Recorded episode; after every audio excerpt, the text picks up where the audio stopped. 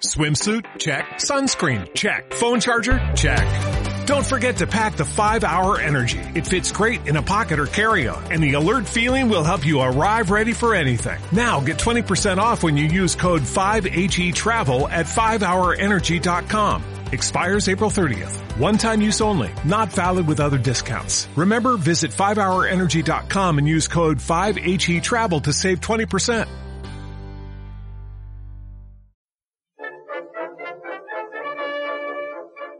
En el marco de la conmemorativa Patria Diamantina, Notas Alegóricas de Ramón López Velarde, el Instituto Nacional de Antropología e Historia, a través del Museo Regional de Historia de Aguascalientes, Museo Casa de Carranza y de Radio INA, presentan la serie Crónica fúnebre de Ramón López Velarde.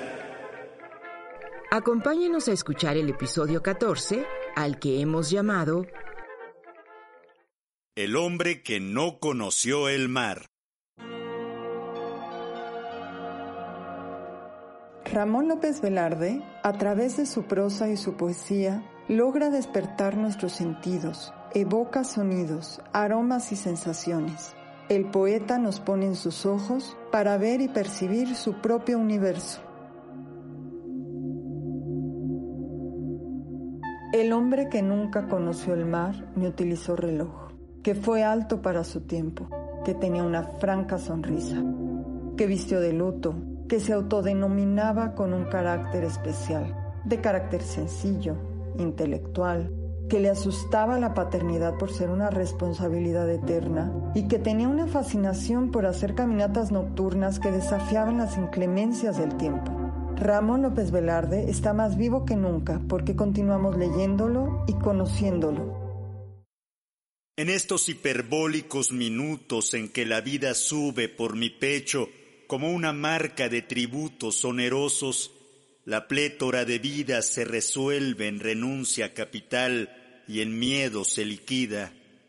Mi sufrimiento es como un gravamen de rencor y mi dicha como cera que se derrite siempre en jubileos, y hasta mi mismo amor es como un tósigo que en la raíz del corazón prospera.